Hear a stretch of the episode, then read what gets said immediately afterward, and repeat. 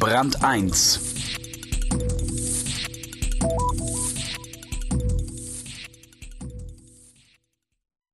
Oscar Wilde soll gesagt haben, man möge ihn mit Luxus umgeben, auf alles Notwendige könne er verzichten.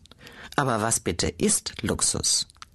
Der neue Schwerpunkt von Brand 1 liefert interessante Optionen und befreit uns, wie so oft und gerne, von Vorurteilen. Was braucht der Mensch zum Leben? Ein Minimum, das Optimum, den Luxus? Und wer definiert Armut? Wolf Lotter stellt in seiner Einleitung die allgemeingültigen Bedürfnisse und Ziele aller Wünsche in Frage. Wer sich nichts wünscht, so seine These, kriegt auch nichts. Ganz gleich, ob Luxus oder Minimum. Das Ideal.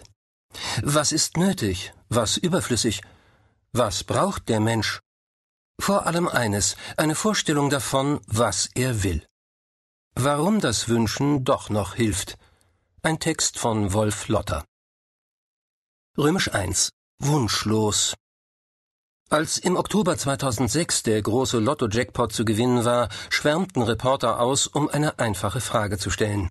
Ihre Antworten fanden sie vor Supermärkten und Einkaufszentren, dort wo das sogenannte einfache Volk seine Lottoscheine abgibt. Menschen tun so etwas, weil sie angeblich ein ganz anderes Leben führen wollen, ein besseres. Die Frage der Reporter lautete, was würden Sie mit all den Millionen anfangen? Die Antworten, ich würde mal in Urlaub fahren. Ich würde ein neues Auto kaufen. Ich würde ein neues Auto kaufen und ein Haus, dann in Urlaub fahren, vielleicht Mallorca? Und immer wieder auch diese. Boah, keine Ahnung. Solche Umfragen sind lehrreicher als hundert Sozialdebatten. Wissen die Leute tatsächlich mit einem Haufen Geld nichts Besseres anzufangen als das, was sie schon kennen und zu einem großen Teil haben? Urlaub, Karre, Eigenheim? Das ist, wenn man die Ergebnisse der eiligen Umfrage zusammenfasst, der Stoff, aus dem die Träume sind. Und als eine Woche später der Gewinner des Jackpots feststand, erfuhren wir, dass der Mann, ein 41-jähriger Krankenpfleger aus Westfalen, nicht das geringste an seinem Leben ändern wollte. Da war die Nation gerührt. Das könne nun, hörte man überall, nichts anderes bedeuten, als dass der Mann glücklich und zufrieden ist. In der deutschen Kultur ist zurückgezogene Beständigkeit ein hoher Wert. Das war immer schon so, und man kann es bis heute sehen.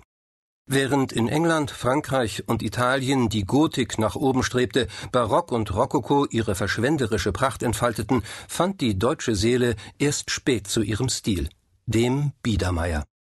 Und der regiert bis heute. Was wünschen sich die Deutschen? Klar, das, was alle wollen. Friede, Freude, Eierkuchen. Doch was bitte genau? Gibt man die Frage, was wünschen sich die Deutschen als Suchbegriff bei Google ein, finden sich ganz